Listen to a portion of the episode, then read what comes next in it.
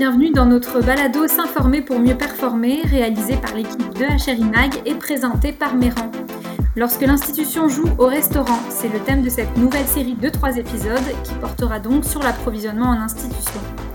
Je suis Marie Paris et j'ai autour de moi pour discuter de ce thème Mathilde Laroche-Bougie, qui est coordinatrice principale du programme euh, Aliments du Québec au menu. Bonjour Mathilde. Bonjour. Et nous avons également avec nous Sébastien de Guise, responsable des services alimentaires pour Coopsco Sainte-Foy. Bonjour Sébastien. Bonjour.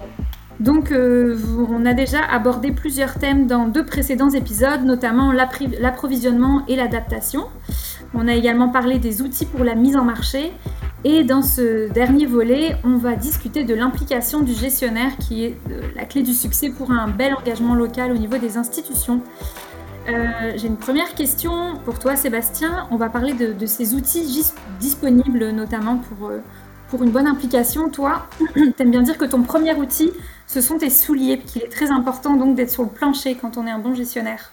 C'est bien évident un des premiers outils à utiliser. On sort de notre tête, hein, bien évidemment, pour établir nos prix coûtants, nos prix vendants, etc. etc. J'ai un collègue à moi, euh, René, pour ne pas le nommer, euh, qui était, euh, travaille pour Coopsco et qui nous avait donné un exemple que j'ai trouvé très opportun et qu'on a après ça validé dans nos opérations aussi. On peut passer, moi je peux faire une semaine à coster le prix d'une sauce à spaghetti, euh, on vend 4 onces de sauce avec notre spaghetti, portion de 140 grammes, blablabla. Bla, bla. Et je reste dans mon bureau. Et après ça, je passe à l'autre produit. Je suis en train de coster la nouvelle recette de ci, de ça. Par contre, en haut, présentement, elle utilise une louche 6 onces, ou pire, une louche 8 onces pour faire le service. Ou à chaque fois qu'un client dit, j'en prendrai un petit peu plus. Fait je le dis humblement, mais l'important, c'est de bien aviser euh, nos employés au début des standards qu'on a en opération et après ça, de ne pas prendre pour acquis que des fois, les habitudes, hein, la louche un petit peu plus pleine qu'Ara, ben, au bout de 8000 portions en fin d'année, ben, j'ai perdu 120 litres de sauce à spaghetti que j'ai offert gratuitement. Fait c'est un des outils, le soutien aussi de connaître c'est quoi leur réalité à eux. Euh, de fournir les bons équipements. Tantôt, je parlais de louche 4 onces, je ne vais pas faire d'analogie niaiseuse, mais je vais en faire une pareille. Si je fournis à mon employé une louche 2 onces, il faut qu'elle fasse deux fois la même manipulation, elle peut l'échapper sur le côté, etc. etc. Il y a la présence physique, euh, il y a de fournir les bons équipements. Je pense aux balances aussi. Est-ce qu'on a bien formé nos employés avec les balances? La balance, si on met un contenant dessus, il faut ajuster le niveau de la balance je suis pas en train de rire des gens. Je dis juste que des fois, dans nos opérations, on va vite, on fait vite, on pèse nos choses vite, mais ça aussi, ça a un impact. Moi, j'ai 30 semaines d'opération dans l'année. Fait que j'ai des grandes périodes où malheureusement j'ai des dépenses, mais j'ai pas de revenus. Fait que si je suis pas très attentif, ça fait pas de nous des gens parfaits. Mais moi, la première mission, moi, ma, plus grande force, je sais que ça va avoir de l'air cliché, mais c'est tellement vrai. La seule grande force que j'ai, c'est mon équipe. J'ai beau me trouver bien bon, bien ci, bien ça. Moi, c'est eux qui me soutiennent, c'est eux qui m'inspirent. Puis on s'échange des poussées. Quand moi j'en ai besoin, ils m'en donnent une sans même que je leur demande et vice-versa. Fait que la présence, c'est pas juste une présence disciplinaire, autoritaire, c'est une présence de soutien, de comprendre la réalité. Est-ce que ma façon d'adapter mon menu correspond à sa réalité de le servir aussi? Ça correspond aux attentes de ma clientèle? Fait que dans les outils, je l'ai mentionné précédemment dans les derniers enregistrements, euh, j'ai un fichier de commande qui est facilitant pour ça, qui a été personnalisé pour moi avec des coutants qui sont live, excusez l'anglicisme, qui sont actuels, qui sont toujours remis à jour. J'utilise aussi un système de recettes dans lesquelles, encore là, mes prix sont toujours actuels. Fait que je peux voir rapidement quand il y a des hausses, ben là, il est rendu à combien mon coûtant, est-ce que je retravaille tout de suite mon vendant? Euh, ce sont des trucs qui sont facilitants. Les outils disponibles, je m'écarte mais pas dans l'affichage. J'ai beau travailler très fort pour avoir des produits Aliments Québec, il faut que je sois capable, pour ma clientèle, de leur identifier où ils sont, où ils se trouvent. Euh, fait que ces choses-là nous permettent en cours de route de. Ça ajoute des outils en tout cas de contrôle, mais aussi de s'assurer que nos intentions se rendent jusqu'à la clientèle à ce moment-là. Euh, toi, Mathilde, au niveau des, outils, qu'est-ce que, tu, qu'est-ce que tu conseilles aux institutions pour avoir euh, un gestionnaire bien impliqué et donc réussir à avoir une, démarche euh, qui rencontre le succès? Ben, Sébastien, il, a répondu, là, Sébastien, c'est un exemple de bon élève, comme on dit, là, par rapport, entre autres, là, à la gestion du programme au sein de son institution euh, puis parce qu'il est à l'écoute, il est à l'écoute de son monde, il regarde qu'est-ce qui se passe, il est au courant avec ses fournisseurs. Fait que pour nous, quelqu'un qui veut bien appliquer le programme dans son institution va être un bon gestionnaire. un bon gestionnaire, c'est quelqu'un qui communique bien ses besoins, ses défis et tout ça. Donc, euh, Sébastien est un parfait élève. Euh, c'est un parfait élève aussi, c'est même un modèle inspirant. Je me permets de le dire parce que la COPSCO Sainte-Foy est quand même assez particulière parce qu'ils ont une relation exceptionnelle entre la, COPSCO, qui est donc le gestionnaire du service alimentaire, et l'établissement. Euh, ils travaillent vraiment l'inscription au programme, l'adhésion au programme ensemble. Puis je te dirais qu'un bon gestionnaire, c'est entre autres ça. C'est quelqu'un qui prend les outils, qui se tourne vers euh, son établissement dans lequel il travaille, puis qui vient apporter un plus. Lui, ça lui donne un plus d'être Aliment du Québec au menu, l'établissement aussi. Donc, c'est vraiment quelqu'un qui, voit tout, puis qui justement va être à l'écoute des outils qui vont sortir. Parce que les outils, Sébastien, il y en a chez lui, chez Cobsco, il y en a de, qui viennent de lui, mais il y en a aussi qui vont pouvoir lui être proposés par le cégep, par l'établissement pour euh, le, visuel, pour tout ce qui s'entoure, un peu la promotion auprès de sa clientèle. Donc, euh, c'est un peu comme ça que je le vois. Euh, Encore là, Mathilde. Et pour, pour avoir une. Je t'en prie, vas-y, Sébastien. Ben, ben, j'ai mis un point sur quelque chose que j'avais pas encore allumé, mais effectivement, la collaboration avec l'institution. Euh, on ne peut pas réaliser ça tout seul. Hein. Si on le fait en vase mais que c'est mal publicisé, tantôt j'ai mentionné les différents événements qu'on a arrimés en cours de route, la saison des récoltes, machin truc, mais, mais ça, seul, moi, je ne peux pas le réaliser. On couvre grand, hein. cinq fois, euh, il y a plusieurs pavillons, il y a plusieurs. L'affichage, l'autorisation des affichages, la sensibilisation de, la population étudiante. Moi, je rejoins des gens. Ma cafétéria a 800 places assises. J'ai un bistrot à 30 places, bistrot de la formation continue, une vingtaine de places, mais mais c'est pas tout nécessairement les étudiants qui viennent dans mes installations non plus. On aimerait ça.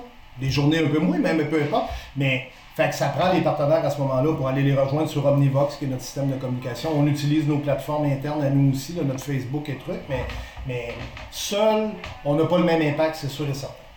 Donc c'est ça, vous avez tous les deux cité des, des, outils pour une bonne implication. Quelles normes par contre on a à respecter en tant que gestionnaire quand on veut avoir un bon engagement au niveau du local euh, qu'est-ce que tu pourrais conseiller, euh, qu'est-ce que tu pourrais nommer parmi ces normes, Mathilde, par rapport à Aliments du Québec? Bien, nous, c'est sûr qu'Aliments du Québec, c'est un programme de reconnaissance qui, euh, a des balais structurantes, donc il y a quand même des critères qui doivent être répondus. On est assez souple, c'est une reconnaissance. Nous, on veut surtout mettre de l'avant la démarche, mais il reste qu'on veut bien représenter les produits du Québec. On veut être sûr que les recettes qui sont affichées comme des recettes Aliments du Québec aient un 50% de produits du Québec dedans. Euh, donc, c'est sûr que nous, on a des mesures de contrôle pour valider les recettes, pour venir vérifier. Oui, on comprend que ça peut arriver qu'une semaine, il y a eu un, BO, une non-disponibilité d'un produit, puis un petit changement dans la recette, mais on essaie quand même de comprendre l'approvisionnement annuel pour bien être sûr que ça répond à nos critères, puis qu'on n'induit on pas le, consommateur en erreur. Mais on a encore là euh, des bons... On a, un, on a un bon élève dans, dans, la personne de Sébastien avec nous, mais la, nos institutions sont tous de, d'assez bons élèves parce que justement, c'est dans la démarche qui s'engage. Euh, donc, c'est vraiment, c'est ça. Puis c'est vraiment plus pour les aider, pour les, leur faire des recommandations, pour mieux les accompagner qu'on a ces balises-là, plutôt que pour les, les surveiller aussi. Là. Euh, Sébastien, toi en tant que gestionnaire, comment est-ce que tu vis ces normes? Comment ça se passe au quotidien? Moi, la première chose qui me vient en tête, c'est l'honnêteté. Euh, c'est d'y aller euh, modestement. je suis encore avec l'atteinte, la certification Aliment Québec et tout ça, mais pas essayer de contourner. Tantôt, on mentionnait l'apport que peuvent nous offrir les fournisseurs, Méran, euh, Gordon, etc. J'ai mentionné la liste, les, petits émoticônes ou les petits, les petits identifiants produits Québec, mais mais quand c'est pas le cas, euh, moi j'ai pris le téléphone et j'ai dit j'ai besoin, je suis en certification, j'essaie d'aller chercher ma certification. Aide-moi, euh, aide-moi à me confirmer la provenance de tel truc. Moi je pense que ça vient de l'email, ça vient de Saint-Hyacinthe ou ça vient de l'autre côté, mais aide-moi à me le confirmer. Euh, pas juste chez les principaux qu'on a mentionnés, mais, d'autres fournisseurs aussi avec lesquels eux ont fait cette démarche-là. Quand je dis honnêteté, c'est que des fois la ligne est mince, puis Mathilde l'a mentionné. Aliment Québec, dans la composition, y a-t-il été embouteillé? C'est pas le bon exemple, mais, mais moi, si j'avais des doutes, je l'ajoutais pas. Puis je me répète encore pour la centième fois, mais rapidement, même en prenant mon portefeuille que j'avais présentement, en commençant, en descendant mes catégories, je me suis rapidement rendu compte que oh, ben, le volume que j'ai, ça c'est québécois, ça c'est québécois. Puis tranquillement après est venu. Ça, c'était ma première démarche. Qu'est-ce que j'ai présentement que je peux dire? C'est certifié, ça vient du Québec. Après, ça a été de m'inspirer puis d'entrer en contact avec d'autres. Euh, la compagnie tantôt que je parlais n'est malheureusement plus en opération, mais on a eu un contact interposé par mon, mon fournisseur. J'ai appelé la dame, elle est venue me rencontrer, puis là, elle, elle m'a éveillé sur plein de choses. Alors, tous les produits venaient à 150 km de la ville de Québec, etc., etc. Fait c'est un petit peu de cette façon-là, je pense, qu'on développe. C'est de s'assurer de ce qu'on a, puis après, de tisser des liens peut-être pour aller voir qu'est-ce qu'on peut ajouter. Je reviens à la fameuse rencontre ou échange que parfois on devrait trouver le temps d'avoir entre opérateurs, où là, on pourrait être inspiré. Moi, je pourrais dire, ben, Mathilde, elle, elle gère Gatineau. Ben, Mathilde, elle, elle a un, contact là-bas. Il y a une petite usine qui font une petite collation sans trace de noix, 100% québécoise. Elle m'en parle à moi, j'en parle au réseau, et boum, l'année d'après, on a 40 établissements qui se joignent avec ce produit-là. Fait c'est de cette façon-là, je pense, c'est avec les échanges. C'est de commencer en analysant ce qu'on a déjà, puis après, ben, d'aller chercher de l'information. je suis certain que les gens d'Aliment Québec, à ce niveau-là, peuvent aussi nous donner des renseignements ou des, distributeurs ou des producteurs qui seraient capables d'adhérer à, à, ce que nous, on a besoin dans notre région, je j'imagine. Tout à fait.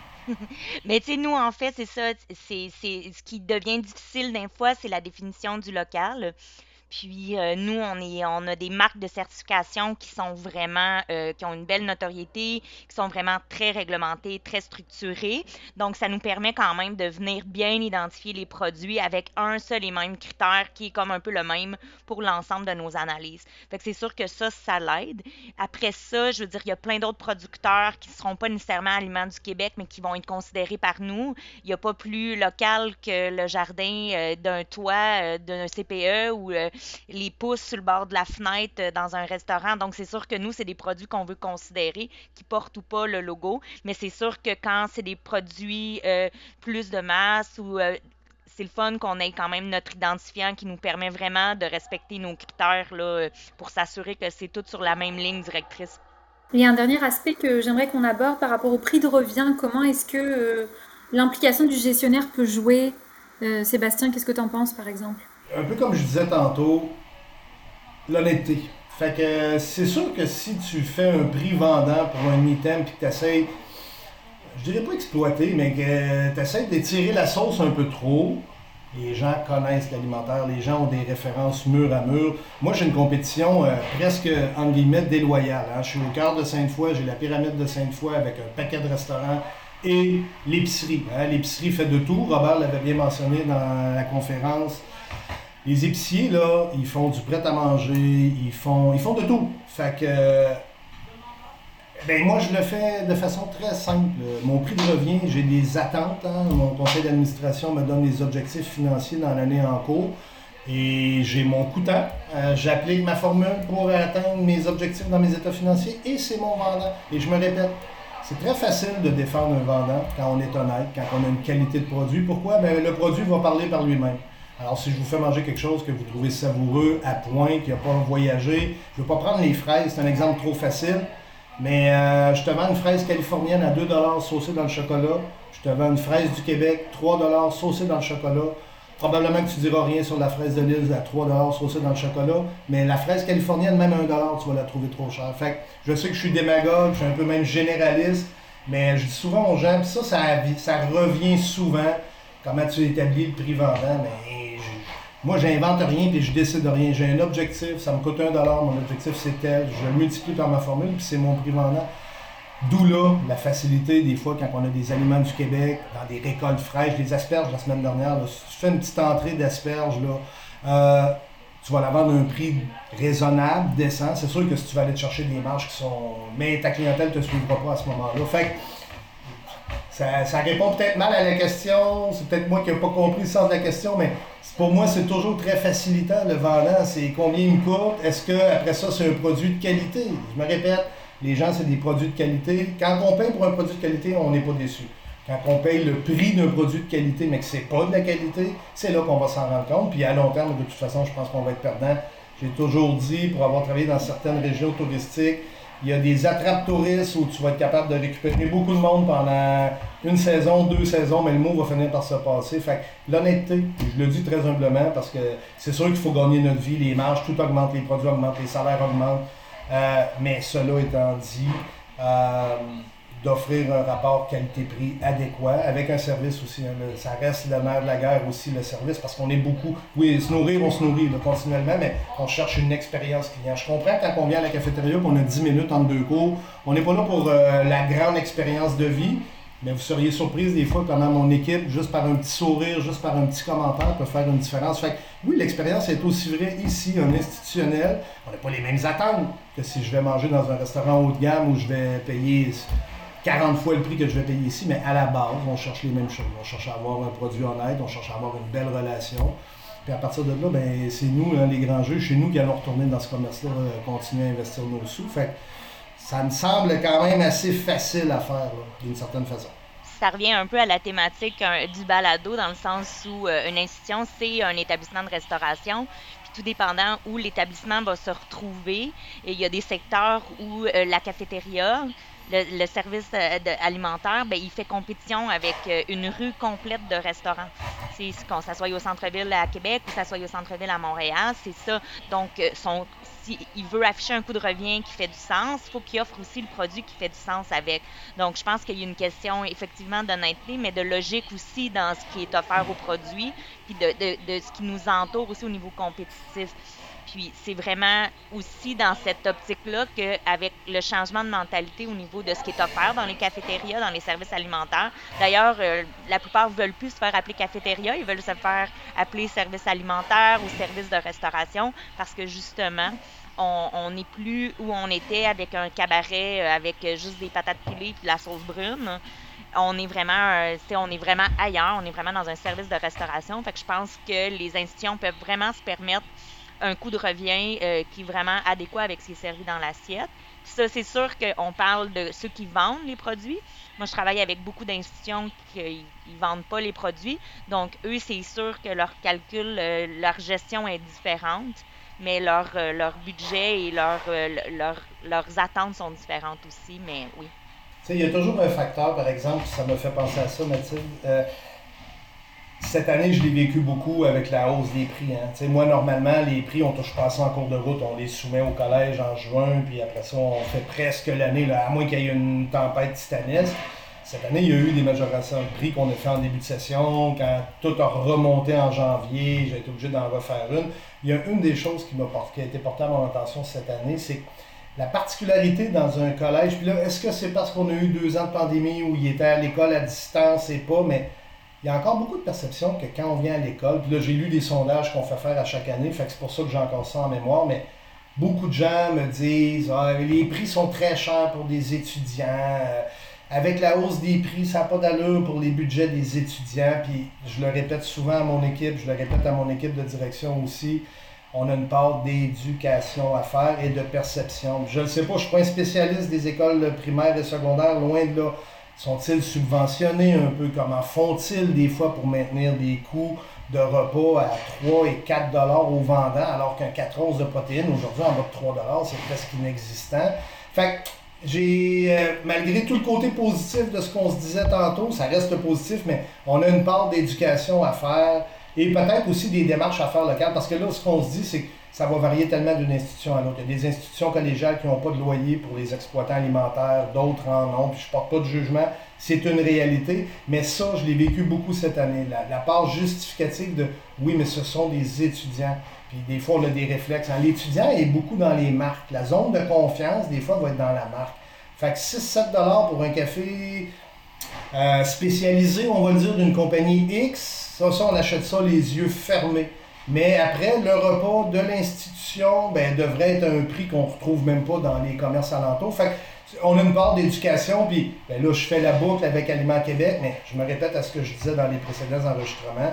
Moi, quand j'ai un produit de qualité ou un produit honnête, je suis capable de le vendre du bon prix puis d'être un bon ambassadeur pour ça parce que je suis derrière. Puis notre méthodologie ou la logique qu'on a derrière l'achat, l'idée d'avoir ce produit-là et pourquoi on le vend à ce prix-là, ça s'explique parfaitement à ce moment-là. Fait on aura toujours un petit peu de, justification à faire. Est-ce que c'est la même chose au niveau universitaire? Je ne veux pas porter de jugement. D'après moi, un peu moins. Est-ce qu'on a plus.